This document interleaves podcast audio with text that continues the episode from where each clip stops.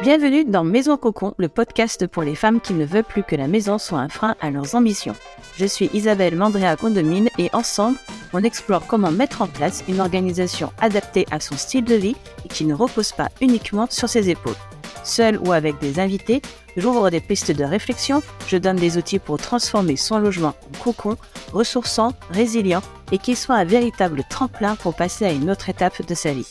Bref, pour se créer son art de vivre à soi, plus libérateur, plus féministe aussi et terriblement plus enthousiasmant.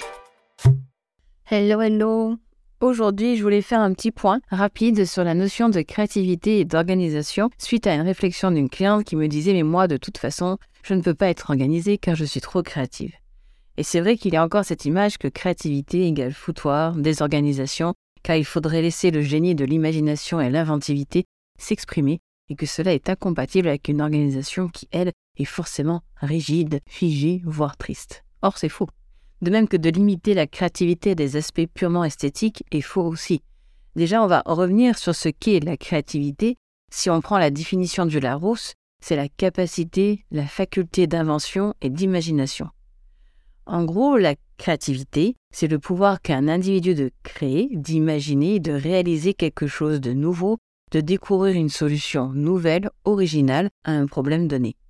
Est-ce que là-dedans, il est indiqué qu'il faut avoir un bac plus 5 aux beaux-arts? Non. Est-ce qu'il est indiqué que cela ne concernerait que certains individus touchés par la grâce de je ne sais quoi et que les autres en seraient exclus à quelque degré que ce soit? Non. Déjà, c'est une capacité, c'est donc une compétence qui peut se développer. Écrire un article est une capacité, nager de 100 mètres, résoudre des équations complexes ou réciter un poème. La créativité est donc une compétence. Si elle semble naître naturellement chez certains, tout le monde peut développer sa créativité moyennant du temps et les efforts nécessaires, suivant à quel point on se situe et ce qu'on a envie de réaliser. Ce sont des neurones qui s'activent et que l'on va entraîner. C'est comme un muscle que l'on choisit de développer ou pas. Tu peux le développer à travers ton travail, tes loisirs, tes lectures, tes jeux et aussi à travers ton organisation quotidienne. Faire preuve de créativité, c'est faire appel à nos propres connaissances, les confronter à celles d'autres personnes à des observations et de relier et imaginer d'autres façons de faire. Et il est tout à fait possible de faire travailler ce muscle de la créativité dans notre façon de s'organiser et déjà par la façon même de récolter les informations pour mieux s'organiser. Bref, on écrase cette pensée limitante et on ose faire autrement.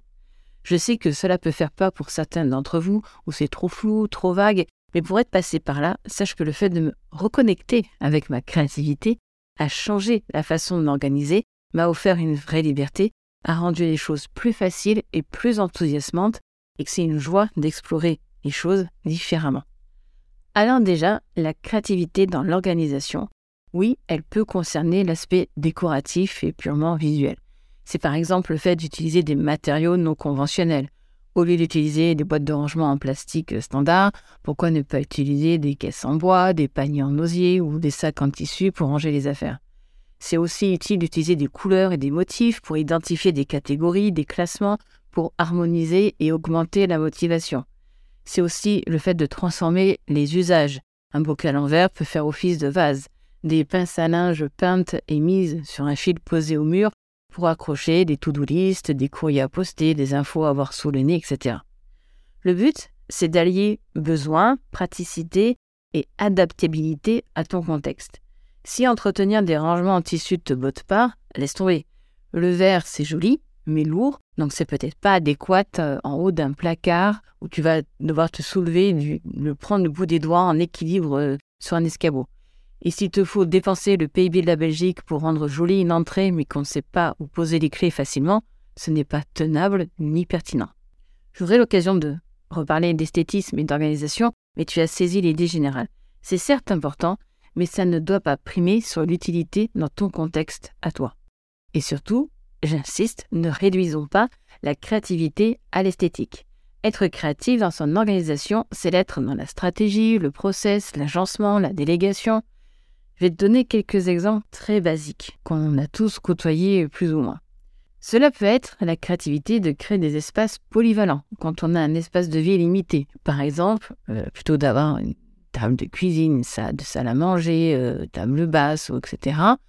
Si c'est petit, une table de cuisine peut être utilisée pour manger, pour travailler ou jouer à des jeux de société, et c'est l'emplacement et l'organisation des rangements autour qui va faciliter ces transitions, de même que les règles de vie que l'on va inventer et mettre en place. C'est aussi le fait, par exemple, de remplacer la télé par un écran et un projecteur pour avoir plus d'espace et être moins incité à rester scotché devant la télé et plutôt créer des moments, si cela fait partie de tes envies ou de règles d'éducation que tu veux donner, par exemple. C'est aussi faire des jeux, des challenges à soi-même ou en famille, que ce soit pour faire constater des faits et réfléchir ensemble à des solutions ou bien pour mettre en place de nouvelles habitudes.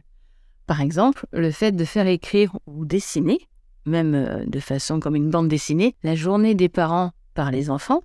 On peut aussi en tant que parent le faire ou dans un couple. Et de comparer les, dessins et les écrits est une excellente façon d'ouvrir le dialogue et de pointer des incohérences ou des inégalités.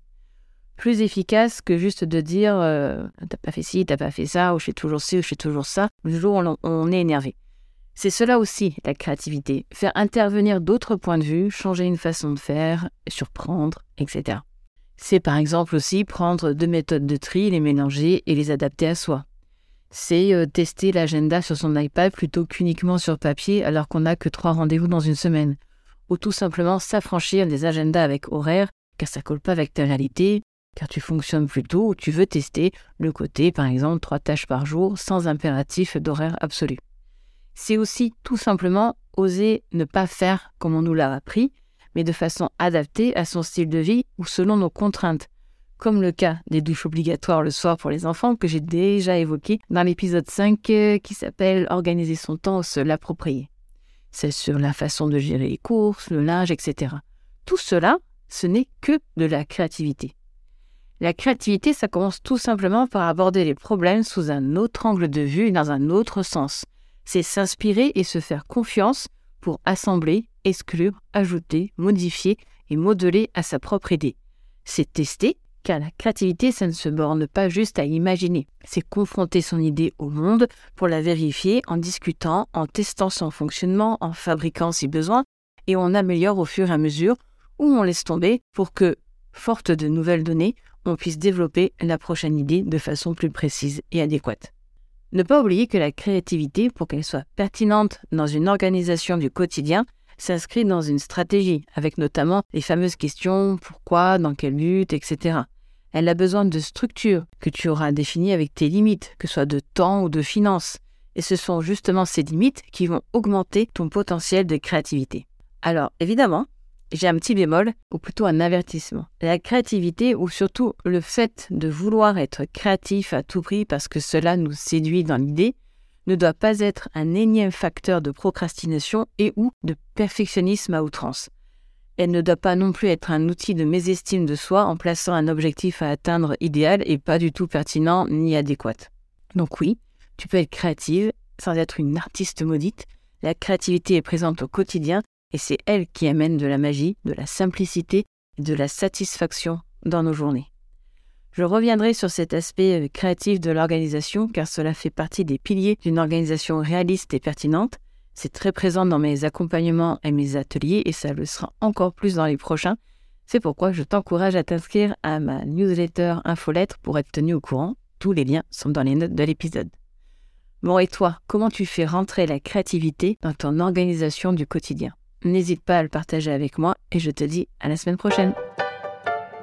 Si tu entends ce message, c'est que tu as écouté cet épisode jusqu'au bout. Et pour ça, un grand merci du fond du cœur. Il ne te reste plus qu'à le partager autour de toi. Si tu souhaites me poser des questions sur le sujet ou simplement suivre mes projets, je t'invite à me rejoindre sur Instagram et LinkedIn. Les liens sont dans les notes de l'épisode. J'y répondrai avec grand plaisir. N'hésite pas également à me dire quel sujet tu aimerais que j'aborde dans les prochains épisodes.